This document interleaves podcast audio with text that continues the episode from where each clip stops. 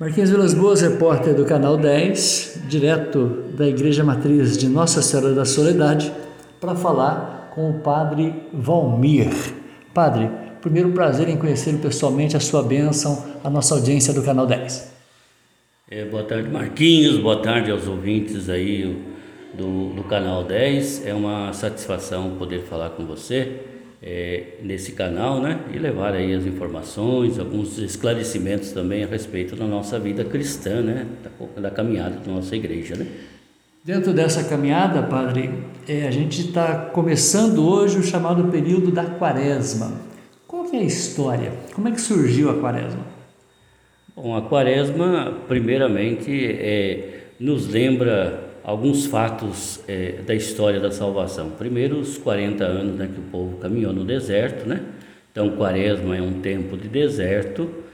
Também os 40 dias e 40 noites que Jesus jejuou é, no deserto. Então, o tempo da quaresma é um tempo que nos chama a, a atenção para a gente é, caminhar nesse. lembrando que a vida, nós passamos por deserto na vida e esse deserto é sempre uma possibilidade. Nós temos as provações, mas ao mesmo tempo é um tempo de fortalecimento da nossa da nossa fé e da nossa confiança em Deus, né? Foi o que Jesus experimentou no deserto, foi o que o povo é, de Israel experimentou também, caminhando aqueles 40 anos até chegar à terra prometida.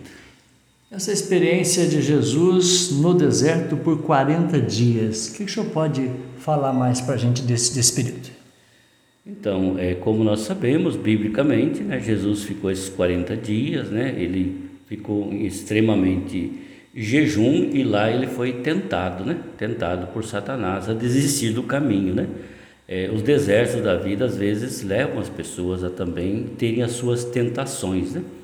E é preciso a gente confiar naquele que a gente acredita, né? O próprio Deus. Deus jamais deixa é, desamparado aqueles que colocam nele a sua confiança e a sua esperança. Então, por isso, esse tempo de deserto, o deserto é sempre um tempo passageiro na nossa vida, né? O deserto nunca é, digamos assim, é permanente. Nós passamos momentos de deserto na nossa vida espiritual, né?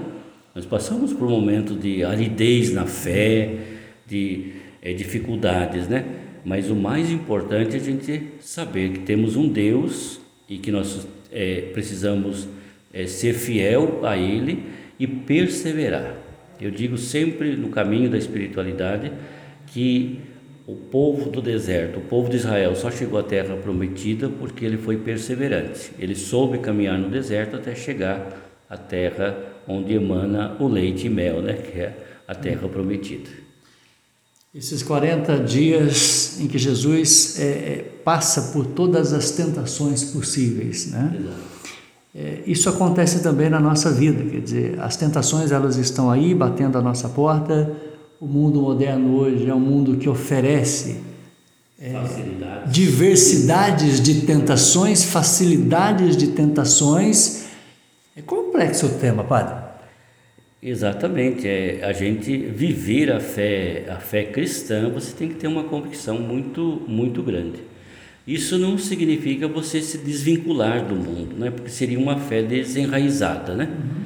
Mas é dentro do mundo que você, com as suas atitudes práticas, que você vai é, demonstrar aquilo que você acredita e aquilo que você tem como um valor principal na sua vida, né? Que é o seguimento de Jesus Cristo.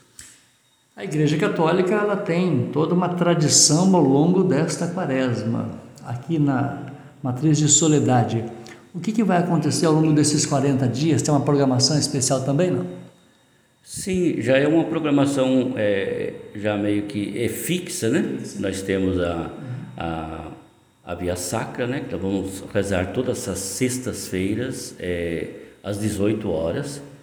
E todas as sextas também, às 5 horas, aliás, às 6 horas da manhã, nós faremos uma, uma procissão, é, uma caminhada penitencial antes da missa. Então, faz a caminhada, retorna e celebra a missa às 7 horas da manhã. Para os católicos, né, eu sou católico, é, tem pessoas que não comem carne na quarta-feira, não comem carne, não come carne na sexta-feira, tem uma série de restrições. É, o que, que o senhor pode falar a respeito disso? Então, a. É tradição só? Não, é orientação da, orientação da igreja, né? Que, mas os dias prescritos de, de jejum e abstinência é quarta-feira de cinzas e, quarta, e sexta-feira santa. É, tem pessoas que têm essa prática de fazer em outros momentos, né? nada impede, isso aí é uma questão de cada, da cada pessoa é, fazer, principalmente no tempo da, da quaresma, né? É, eu venho de uma família que nesse, nesse tempo da quaresma jamais se pensava em comer carne, tanto na, na quarta quanto na sexta-feira. Então, de todo o período da quaresma, né? Mas fora da, do tempo da quaresma, é, não tem impedimento nenhum. O jejum, ele é bíblico, ele é importante, ele significa o que é, para a nossa, nossa religião, Padre? Então, o jejum é uma forma de você do, dominar os seus instintos humanos, né? É, você valoriza é, o bem né, que você recebe de Deus, os alimentos, né?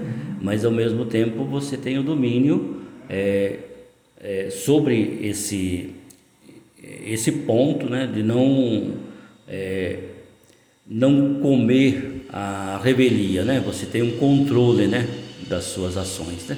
Então, é, o jejum é uma forma da gente dizer: é, eu vou comer porque eu eu, eu quero comer agora, não é porque o meu estômago está pedindo, né? Mais ou menos de uma forma mais simples é assim isso. Nós estamos saindo de um carnaval, é como a própria palavra diz, né? É a festa que celebra a carne, né? celebra né? É, tudo aquilo que a gente tem de, de tradição, especialmente no, no, no, Brasil. Agora a gente entra num, num período completamente ao contrário, né? Quer dizer, a gente passa pelo carnaval e agora a gente entra no, na quaresma é um tempo respeitoso, um tempo para a gente olhar para dentro do nosso eu, para a gente se encontrar, porque quando você é, é, é, é, abre mão de várias coisas que o mundo oferece, quando eu tenho controle sobre isso, e muitas das vezes a gente perde o controle, né? É, a quaresma é exatamente para a gente ganhar esse autocontrole e falar: eu não quero mais essas coisas do mundo, dá para eu ter o meu controle e ter a minha fé, independente de todas as tentações que o mundo oferece, Pai? É exatamente, é exatamente isso. A gente é, deve, deve lembrar né, que o lúdico, a, a diversão, é, isso faz parte da vida humana, né? Eu acho que nada disso é, é proibido. Sim. O que é proibido são os exageros, né? Os exageros é, é que a igreja é, não aceita e, e, orienta os cristãos a, a não fazer, mas você participar de uma festa de forma consciente e coerente não tem nada de, de errado, né? Mas a gente busca sempre é, não alimentar só aquilo que é da carne, mas o tempo da quaresma, como dito, né, uhum. é o tempo de alimentar o nosso, o nosso espírito para nos fortalecermos, né. Para fechar e agradecer a sua participação com a gente, é, a campanha da fraternidade ela é importante, ela traz temas que a gente precisa discutir a cada dia. O senhor quer destacar alguma coisa desta campanha? Então, a campanha da fraternidade desse ano tem o, o tema né, Fraternidade e Fome, tem como lema é, dai-lhe vós mesmos de comer. Primeiramente, eu gostaria de destacar a questão do contexto em que Jesus é, está, o contexto teológico em que Jesus é, fala essas palavras aos seus discípulos, né? É, ele estava terminando uma jornada, né, um trabalho, e ali a multidão estava é, com fome. Os discípulos, meio que lavando as mãos, disseram a Jesus: despede a multidão para que eles vão embora, né? E Jesus então dirige essa, essa palavra: dai-lhe vós mesmos de comer. Ou seja, a necessidade, a fome é uma responsabilidade de todos. Aonde existe uma necessidade, existe a fome, ali tem que ter uma pessoa de bem, um cristão que possa eh, ajudar a resolver aquela situação. Prazer em conversar com você. Muito obrigado, Marquinho, e eu espero que esse tempo da quaresma nos ajude a crescermos da nossa fé e no seguimento de Jesus.